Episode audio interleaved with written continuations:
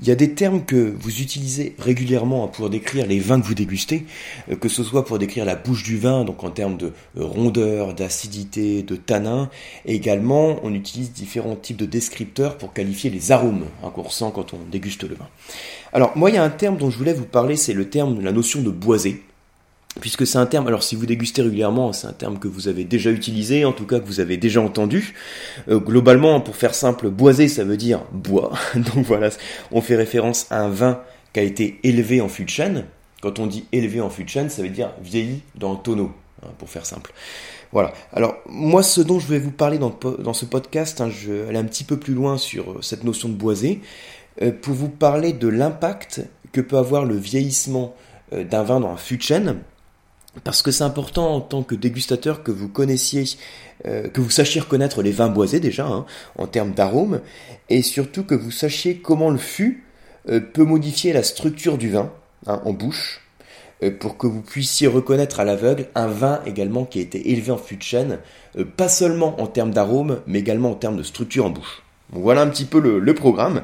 Alors avant de continuer aussi, vous savez que vous pouvez, pour aller plus loin, télécharger le petit guide qui s'appelle Comment déguster le vin, que vous pouvez récupérer sur levinpasapa.com slash comment déguster le vin. Voilà, donc c'est pas une adresse super facile, hein. il y a des tirets entre chaque mot. Hein. Donc levinpasapa.com slash comment déguster le vin. Voilà, alors sur ce podcast, donc je vais vous parler déjà de la notion d'élevage. C'est-à-dire qu'une fois que votre vin est fini, hein, c'est-à-dire une fois que la fermentation alcoolique s'est achevée, éventuellement une fois que la fermentation malolactique est achevée, c'est-à-dire une fois que vous avez votre jus de raisin qui est devenu du vin, avant la mise en bouteille, il y a une phase d'élevage qui est faite, et vous avez en gros deux types d'alternatives pour cet élevage. Ou bien on peut choisir de mettre le vin dans un contenant neutre, ou bien dans un contenant en bois. Voilà, pour faire simple, on va partir sur ces deux grands extrêmes, soit un contenant neutre, soit un contenant en bois. Dans le cas d'un contenant neutre, on fait référence en général à l'élevage en cuve inox. Hein. si on met un vin dans une cuve inox, donc c'est un contenant qui va apporter euh, aucun caractère au vin, donc c'est-à-dire qu'on va faire en sorte de préserver sa fraîcheur, de préserver son fruité, hein, tout le côté fruité qui est apporté par le cépage par exemple. Alors sachez aussi qu'en termes de contenant neutre, hein, il n'existe pas que la cuve inox, vous avez également les cuves en béton, euh, qui ont l'avantage aussi d'avoir une bonne inertie thermique, hein, c'est-à-dire que la température est stable, et permettre un léger apport d'oxygène, qui permet une oxygénation du vin, et qui contribue aussi à son bon vieillissement. Voilà, donc tout ça pour vous dire en termes de contenant neutre, ce que vous devez retenir, c'est la notion de cuve inox, et la notion de cuve en béton. Alors, ce qui nous intéresse ici, hein, puisqu'on va parler de la notion de boisé, c'est la notion d'élevage en tonneaux.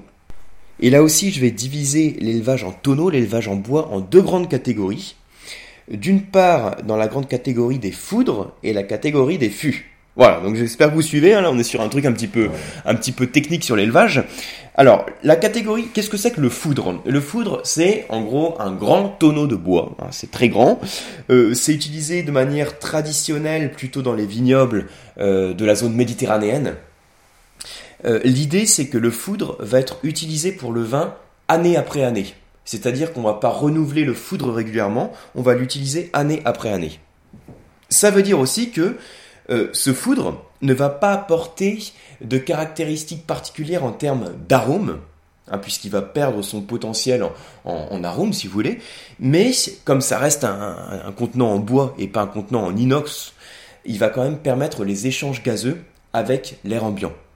Et ces échanges gazeux vont permettre là aussi une lente oxygénation du vin et un bon vieillissement du vin. Voilà. Donc ça c'est une petite parenthèse sur la notion de foudre. La notion de fût, qui est celle quand même qui nous intéresse plus particulièrement dans le cadre de ce podcast. Le fût, qu'est-ce que c'est? Donc, c'est un contenant en bois euh, qui fait plus de 200, 200 litres. Hein. En gros, à Bordeaux, vous avez des, euh, traditionnellement des fûts qui font 225 litres de contenance. Euh, à Bourgogne, c'est 228 litres. Et c'est à ce fût de chêne qu'on fait référence quand vous voyez la mention sur l'étiquette qui indique élevé en fût de chêne. On fait pas du tout référence à l'élevage en foudre, mais à l'élevage en fût de chêne. Et c'est cet élevage en fût de chêne qui va apporter beaucoup de caractéristiques au vin et qui va pouvoir modifier sa structure. Donc c'est ce qu'on va voir tout de suite. Alors déjà à ce niveau-là du podcast, hein, pour vous résumer, euh, ce qu'il faut retenir, c'est les principales options qui sont possibles en termes d'élevage. Donc les principales options, donc retenez, hein, j'ai mis deux grandes catégories la catégorie des contenants neutres et la catégorie des contenants en bois. Dans les contenants neutres, j'ai mis les cuves inox et les cuves en béton. Et dans la catégorie des contenants en bois, j'ai mis les foudres et les fûts de chêne. Voilà. Donc à ce stade, vous avez déjà en tête hein, euh, les, les différentes options qui sont possibles au moment d'élever un vin. Alors, on peut se demander quel est l'intérêt d'élever un vin en fût de chêne, parce qu'il faut savoir que ça a une conséquence quand même euh, économique, en tout cas sur le prix du vin, parce qu'un fût de chêne, ça coûte cher, hein, c'est autour de allez, 500, 500, 600 euros pour un fût de chêne euh, de 225 litres, sachant qu'il y a des différences de prix en fonction de la qualité du chêne et en fonction de la provenance du chêne. Hein. Un chêne français coûte plus cher euh, qu'un chêne américain, par exemple.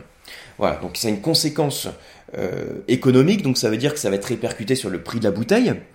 Et en plus, ça a une autre conséquence économique parce qu'il faut savoir que dans un fût de chêne, comme il y a des échanges gazeux qui se font, il y a une partie du vin qui s'évapore. Donc si le vin s'évapore du fût, il faut faire en sorte de remplir le fût pour éviter une oxydation trop importante du vin, éviter que le vin ne s'altère.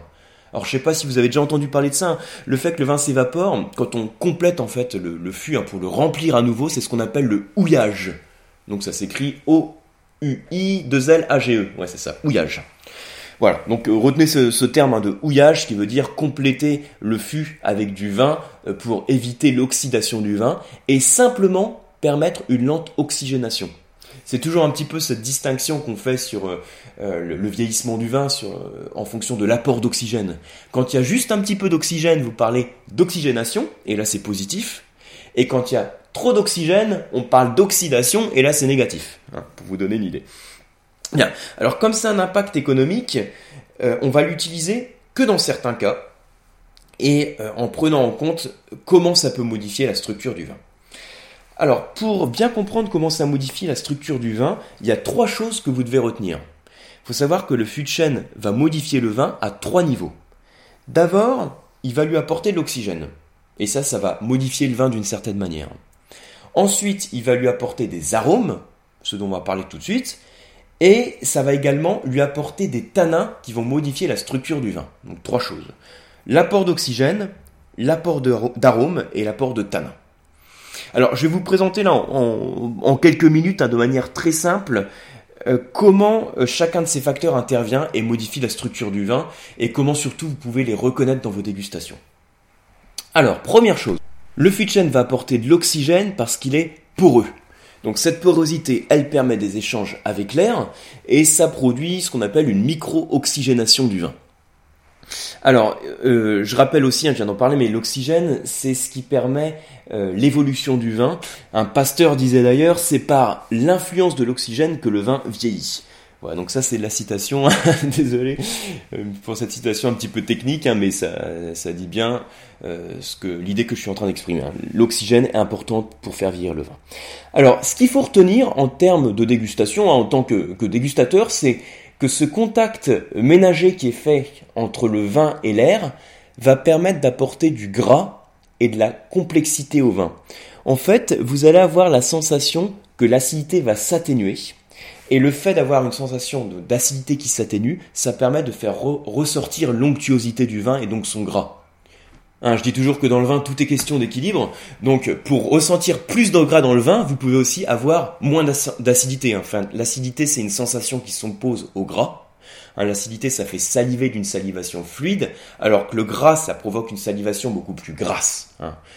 Donc voilà, c'est deux sensations qui s'opposent, et le fait de ressentir plus d'onctuosité, ça peut être dû aussi à un déficit d'acidité. Donc tout ça pour vous dire que quand vous mettez un vin dans un fût de chêne, vous avez une micro-oxygénation qui se passe, qui va avoir la propriété d'atténuer la, sensation d'acidité, et donc d'exacerber le gras du vin. Voilà. Donc voilà le premier facteur euh, qui est apporté par un élevage en fût de chêne, c'est l'oxygénation qui permet euh, d'exacerber la sensation euh, de gras et d'onctuosité du vin. Le deuxième aspect, donc un des aspects qui est très important, c'est l'apport en arômes.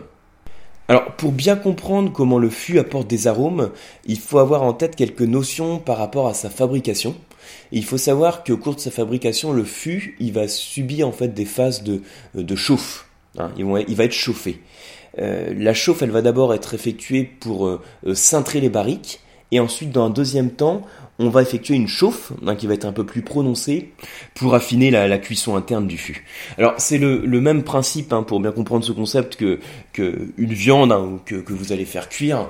Quand vous avez, euh, quand vous augmentez le degré de cuisson d'une viande, vous allez créer différents arômes.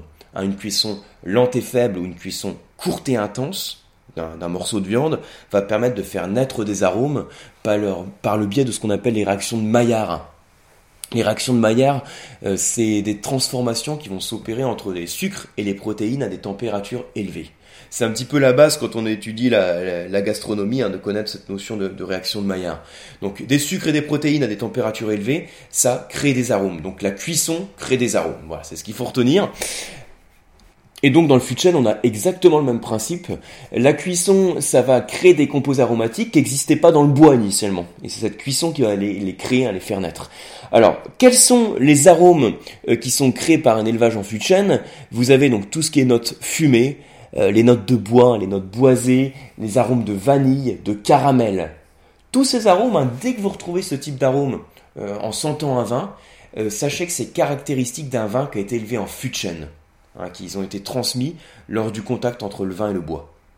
Alors, c'est un truc que vous pouvez faire aussi hein, pour euh, euh, bien apprendre à reconnaître les arômes de fût de c'est acheter deux bouteilles de vin. Hein.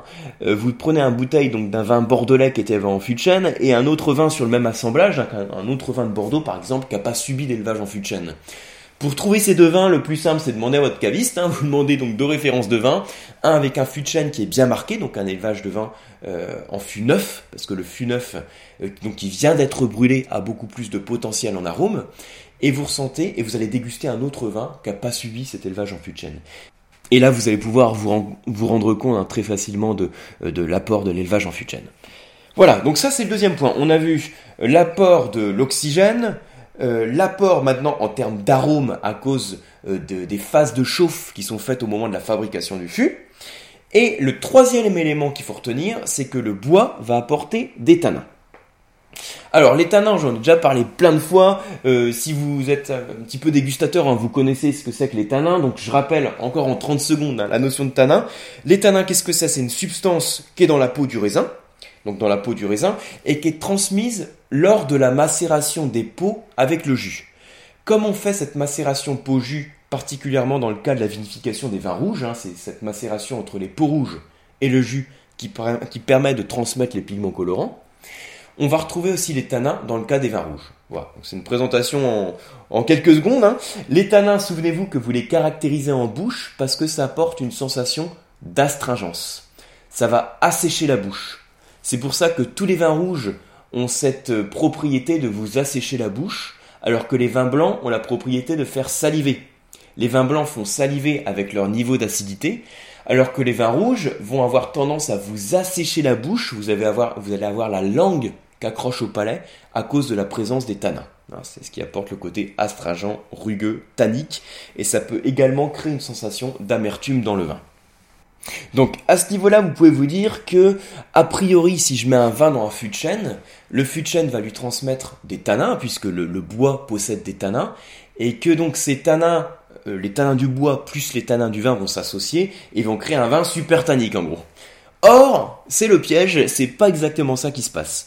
Vous avez effectivement les tanins du bois qui sont transmis au vin, mais en fait, ce qui se passe, c'est une réaction un petit peu plus complexe vous allez avoir une réaction entre les tanins du bois et les tanins du vin, qui ne sont pas exactement, si vous voulez, les mêmes types de tanins. Et les tanins du bois vont réagir avec les tanins du vin et vont s'associer, vont se combiner pour créer une nouvelle structure de tanins qui va être beaucoup plus souple et plus stable. Voilà, donc je ne sais pas si vous avez suivi l'explication, hein, ce qu'il faut avoir en tête, parce que j'entends souvent sur les dégustations que, donc comme on a eu un élevage en fût de chêne, du coup on apporte des tanins, donc on va avoir un vin qui va être très tannique. Or, c'est pas du tout le cas. D'ailleurs, vous pouvez vous en rendre compte très facilement en comparant là aussi un jeune vin élevé en fût de chêne et un autre vin qui n'est pas élevé en fût de chêne. Vous allez constater que dans le cas de l'élevage en fût de chêne, vous avez une structure tannique qui est beaucoup plus souple. Le vin paraît beaucoup plus fin et moins tannique. Donc ça, je répète, hein, c'est cette association, si vous voulez, cette combinaison qui va se faire entre les tanins du bois et les tanins du vin et qui va créer une structure beaucoup plus souple en bouche. Voilà, alors si je dois résumer hein, ce que, tout ce que je viens de dire sur les apports du fût de chêne sur le vin, donc retenez qu'il y a euh, trois niveaux, enfin trois choses différentes qui sont vraiment apportées sur le vin. Il y a d'abord cette, euh, euh, micro-oxygénation, hein, donc l'échange gazeux qui se fait entre le vin et l'air, et qui permet, pour faire simple, d'apporter du gras au vin en atténuant la sensation d'acidité. D'autre part, le fût de chêne, d'autant plus quand il est neuf, il va transmettre des arômes au vin, donc les arômes de bois, de toasté, hein, de fumé, euh, de jambon fumé. Hein, parfois ça sent un petit peu de jambon fumé, même si c'est pas forcément un descripteur qu'on utilise pour qualifier les arômes. Et puis vous avez également des tanins qui sont apportés par le bois, qui ont la propriété d'affiner les tanins du vin, de l'arrondir et de l'assouplir. Voilà. Donc, euh, en, gros, hein, sur ce podcast, je vous ai parlé donc autour de la notion de boisé, de tout ce qui tournait autour de la notion de boisé, pour vous parler vraiment de manière spécifique de l'apport du chêne sur le vin et de toutes les options possibles que vous avez euh, lors d'un élevage d'un vin avant de le mettre en bouteille. Voilà, donc j'espère que vous avez appris des choses. Donc je vous rappelle que vous pouvez retrouver hein, le, euh, le, petit guide de dégustation sur euh, l'adresse levinpasapa.com slash comment déguster le vin. Donc c'est pas une adresse facile, il faudrait que peut-être que je la modifie. voilà, en tout cas je vous remercie d'avoir écouté ce podcast jusqu'à la fin parce que c'est aussi là, un podcast qui est un petit peu technique et je vous dis à très bientôt.